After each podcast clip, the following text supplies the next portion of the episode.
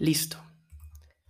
Pues, ¿qué tal? Me da mucho gusto saludarlas y saludarlos, y sean bienvenidas, bienvenidos a este primer espacio, este primer capítulo de Psicólogo en Coruscant, el podcast. Este es un micrófono que quiero poner a disposición de la gente y quiero realmente, pues, responder y reflexionar en conjunto de una forma muy positiva, ¿no? Eh, al canon de Star Wars. Es que yo sé que Star Wars se puede analizar de diferentes formas, cinematográficamente, monetariamente, como una franquicia, ¿no? A mí me impresiona cómo Star Wars, eh, gran parte de sus activos no son solamente del contenido audiovisual, probablemente ahora lo sea, pero en los 70s cuando empezó, George Lucas tuvo la visión de vamos más allá y está bien si 20th Century Fox o esta productora se queda con un porcentaje de las ganancias, yo quiero todo el merchandising. Y gracias a ese merchandising, gracias al momento en el que estaba pasando, en que estaba saliendo la película en un mundo eh, posguerra, y pues también a la, historia, principalmente a la historia tan atractiva, pues ha sido el éxito que es el día de hoy. Pero este podcast, eh, así como esta cuenta Psicólogo en Coruscant, que la pueden seguir en Instagram, la pueden seguir en Facebook, en Twitter, la pueden seguir en Spotify, YouTube, en diferentes plataformas, ahora está migrando con este primer episodio a crear un podcast para analizar la psicología de Star Wars. Mi nombre es Marco, yo soy el psicólogo en Coruscant, mi formación es como psicólogo y aquí va directo el contenido. Realmente se puede analizar psicología de una película de ciencia ficción una película en donde pues, hay muchos supuestos que no existen en nuestro planeta, supuestos físicos como el hecho de que exista sonido en el espacio, ya saben, estas naves que le dan un efecto extraordinario, pero que si realmente solo viéramos en el día a día, pues no haría sonido, que el espacio se ve oscuro con estrellas blancas y hace recientemente, aquí en 2022, Acabamos de tener las primeras fotografías en color de nebulosas y se ve brutal y espectacular. De hecho, eh, parte del fondo que tengo en, la imagen de psicólogo en Coruscant, el podcast, es esta fotografía real de nuestra galaxia, ¿no? que, tiene un poco más de colores. Ahí le agradezco mucho a Pam Parra, una diseñadora y amiga que me apoya mucho con estos eh, diseños, hacerlo más eh, fácil de entender, pero yo sí quise usar en esta imagen del podcast un fondo real de nuestra galaxia, porque si bien es ciencia ficción y no existen Wookiees, no que los conozcamos, o la fuerza como tal, sí podemos contemplar Star Wars como una especie de mitología. Yo cuando estudiaba psicología, yo egresé de psicología en el 2011, entonces hace 11 años terminé de estudiar la carrera, pero yo cuando la estudiaba era muy escéptico al hecho de, pues, ¿por qué voy a analizar o sea, la psicología es tan orgánica, tan natural, tan, tan específica para cada persona. ¿Por qué voy a estudiarla en una pantalla, que es algo que sé que no es real, que es inventado? Y todavía si estuviera analizando el caso clínico, típicas películas de psicología que te ponen a ver que una mente brillante, que es eh, atrapado sin salida de un manicomio y que hacen una lobotomía, dices, pues bueno, ahí puede haber un poco más de análisis o sobre todo series más especializadas en temas a, a terapia, ¿no? Yo recuerdo una que fue de las primeras series, eh, se llamaba In Treatment, en tratamiento, que día a día era un diferente paciente que un psicólogo atendía y se analizaban las técnicas terapéuticas. Pero voy a todo esto a una pregunta que me han dejado mucho en redes, algo escéptica, de si realmente puedo yo analizar la psicología de Star Wars. Y la respuesta es que sí. Y de hecho la respuesta, más allá de darla como psicólogo, como psicólogo voy a dar el contexto que me ayuda a fundamentar y a demostrar que esto es verdad. Y aquí vámonos a lo más clave, que es el éxito de Star Wars. Hoy en día, eh, la cultura popular se entiende como una cultura que trasciende las marcas.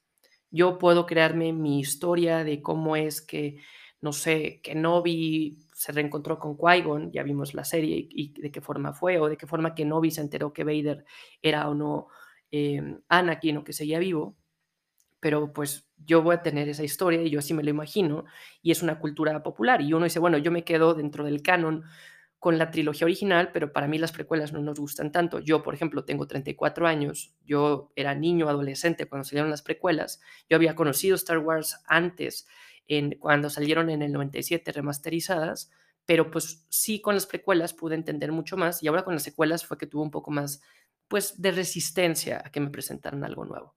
Pero pues yo voy creando mi propia historia. Y cuando yo creo mi propia historia, pues es un fenómeno muy parecido a lo que pasa con un sueño, a lo que pasa con un subconsciente, que uno va creando un storytelling, una narrativa, un imaginario propio. Y por eso pasa que puede existir tanto esta resistencia, que un capítulo nuevo o que de la nada vemos, no sé, a Cat Bane o vemos al Gran Inquisidor en pantalla y no nos gusta cómo se ve. Bueno, paréntesis, el Gran Inquisidor se ve muy mal, ¿no? Pero bueno, esa es otra línea. Pero pues yo me lo imaginaba que se iba a ver de una forma. Y pues cuesta mucho el realmente cumplir con las expectativas. De hecho, haré un podcast, un episodio específico sobre el reto cognitivo de alcanzar expectativas altas y cómo si no se alcanzan se pueden devaluar. Si yo idealizo una idea, pues también la voy a poder devaluar. Pero bueno, aquí voy al concepto de cómo vamos creando una historia y cómo nosotros como personas realmente hablamos en historias.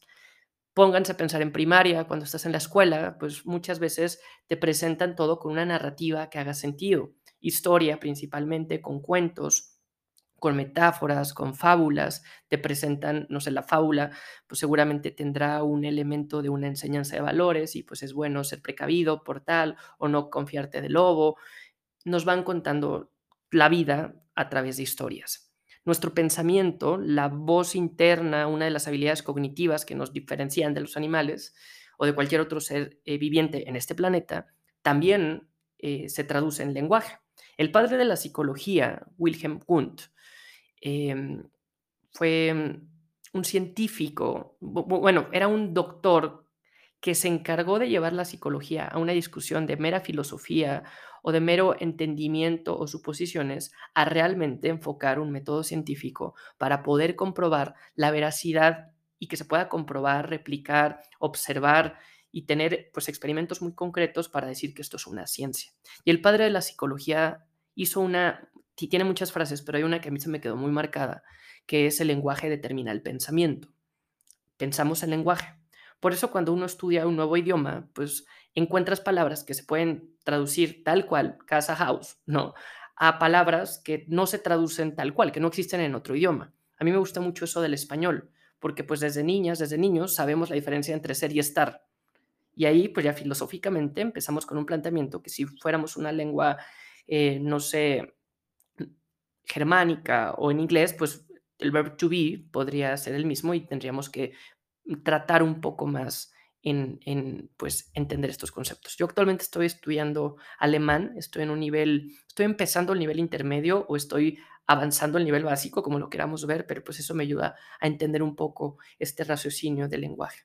Pero bueno, ¿qué voy con todo este contexto del lenguaje, de la forma de contar historias o de la cultura popular?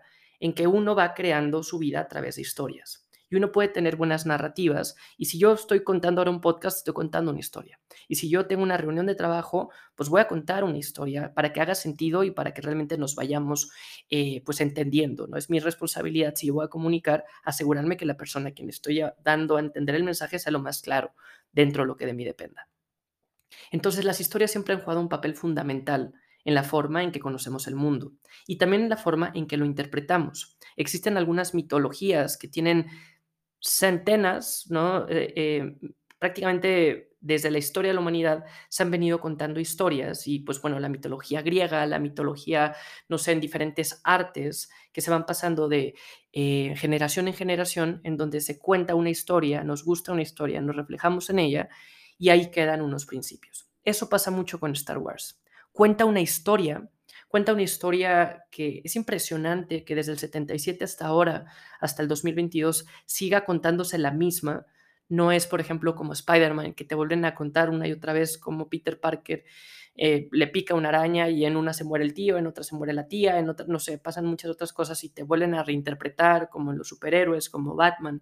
Acá no, Acá la historia que empezó en el 77 con Luke Skywalker al día de hoy se sigue profundizando y se sigue expandiendo.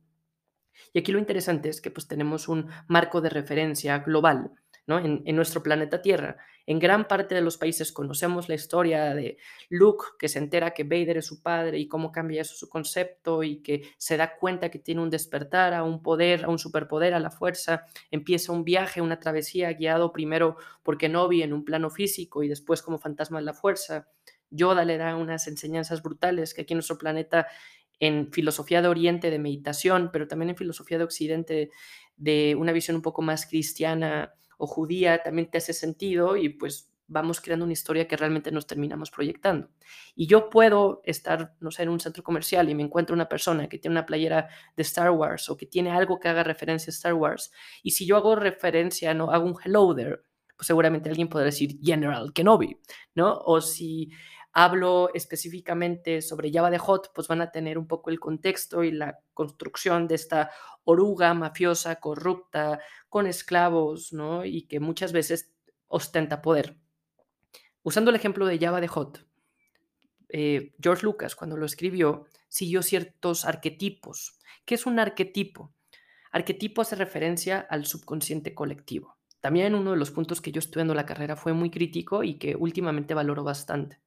Y va en el sentido de, existen en nuestra psique en nuestro subconsciente, ¿no? Sabemos que hay una tipografía, hay tres niveles de conciencia, según Freud y el psicoanálisis, que puedo estar hablando ahora en el consciente, ¿no? Lo que yo tengo en mi mente y que controlo bastante bien y que creo mi propia historia, en el subconsciente, que es este limbo en cosas que puedo no ver, pero que un poco como el, el fenómeno del iceberg, puedo ver un piquito arriba del agua, pero abajo hay todo algo grande que me empiezo a encontrar no sé, con algunas respuestas que me salen, ¿no? Lapsus lingu, o con los sueños principalmente, o con algunas otras alteraciones de conciencia, puedo encontrar que hay algo más dentro de mí y existe todo un inconsciente, ¿no? Una parte primitiva llena de pulsiones tanto eh, sexuales, eróticas, a favor de la vida, el placer y sentirme bien, como tanatológicas, a favor de la muerte, una deconstrucción, vicios y ponerme en riesgo.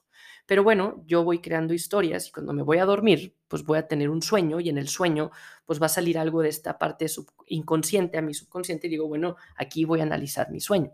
Y sería muy difícil, ¿no? Esto se le conoce aquí en México como psicología tipo Sanborns, que compras un libro y, dices, bueno, si soñaste que se te cae un diente es porque vas a tener una pérdida y te vas a morir. No, no, no funciona así. Aquí podría entrar esta línea de posible charlatanería.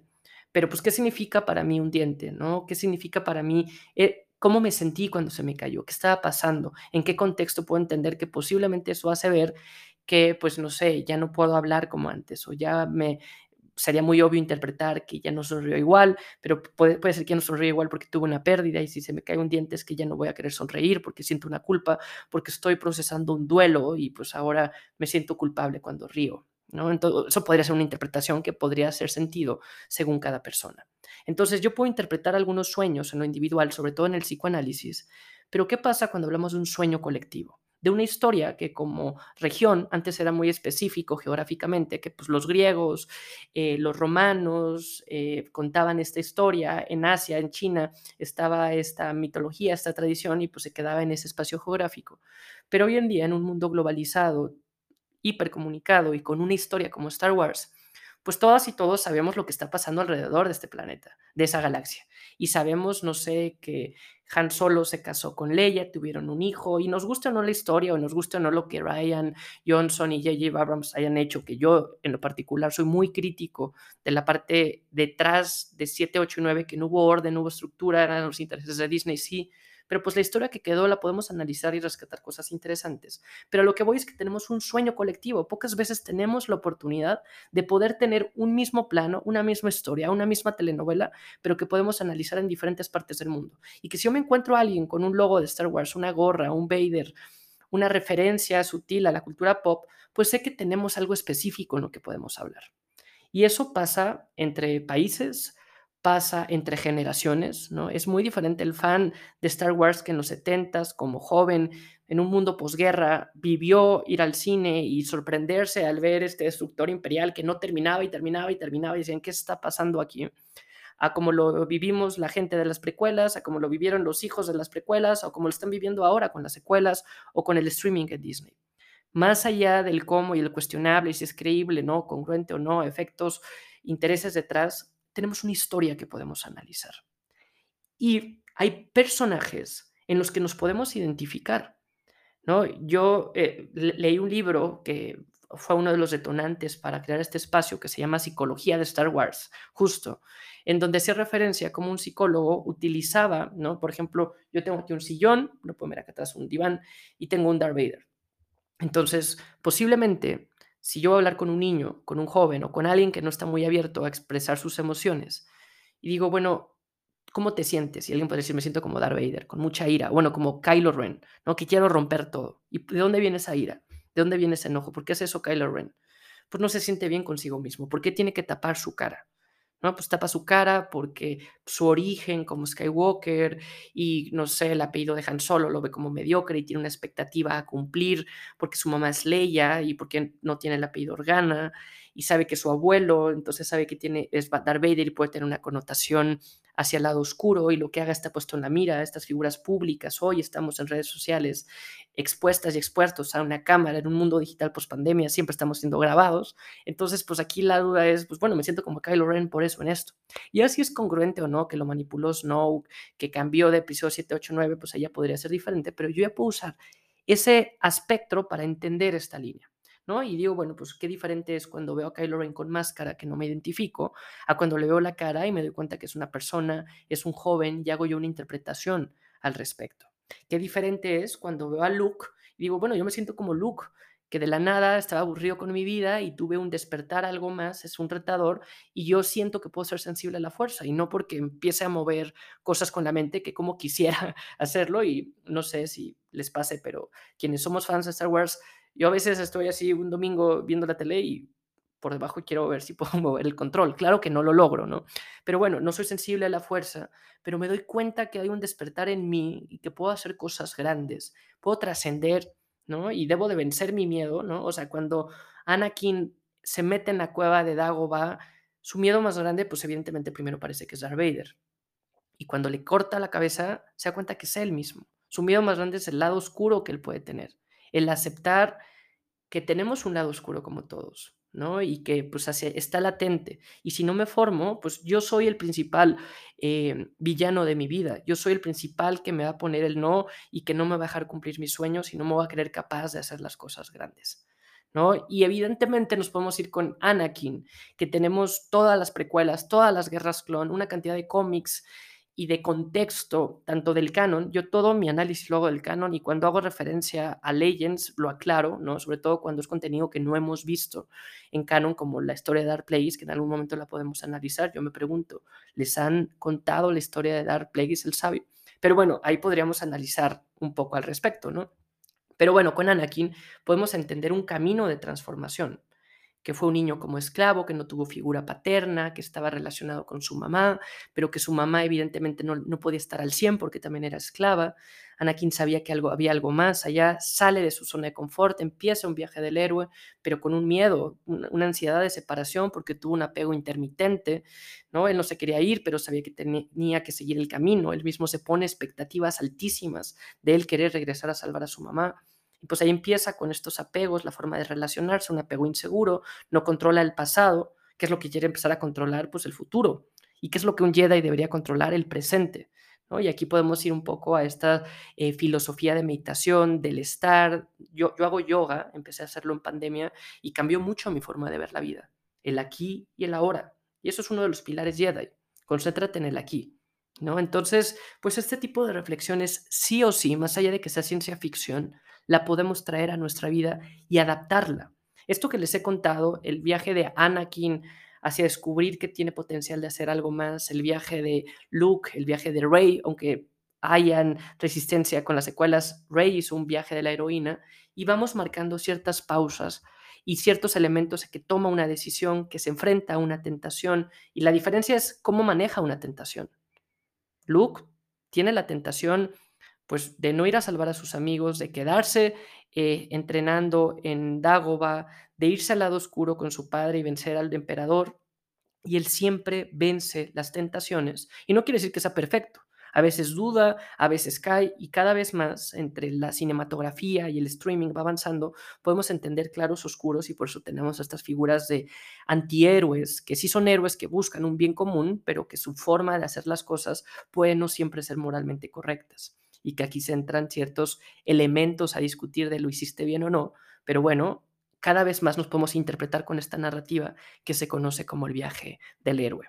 Aquí hago mi referencia y mi reconocimiento a Joseph Campbell, un psicólogo que se hizo, hizo la tarea de analizar en mil cantidad de mitologías para darnos cuenta que todas tienen una misma fórmula, un círculo de estar en tu status quo, de despertar a una fuerza superior, de intentarlo, de equivocarse y de regresar al mundo y de regresar a tu punto previo ya siendo una mejor persona. Y eso yo creo que lo que la mayoría de las personas buscamos y eso es parte de lo que la psicología ofrece. Bueno, pues aquí detendré este podcast, este primer espacio, simplemente analizando el por qué sí la psicología puede verse reflejada en Star Wars. Y así como la psicología analizaremos un poco de filosofía, analizaremos un poco de corrientes de pensamiento, de generaciones de ideas entre lo material, lo idealista y no sé, eso también nos abrirá campo un poco a la política, a entender un poco este desarrollo entre república y, e imperio. Y pues así será un poco este espacio en duración. Pues bueno, hasta aquí su amigo Marco, psicólogo en Coruscant, y les espero en la siguiente edición de Psicólogo en Coruscant, el podcast, porque muchas veces es más fácil hablar de estos temas si lo vemos en una galaxia muy, muy lejana, a que si lo hablamos en primera persona. Gracias por seguirnos, por seguirme y adelante con dejar cualquiera de sus comentarios. Hasta la próxima.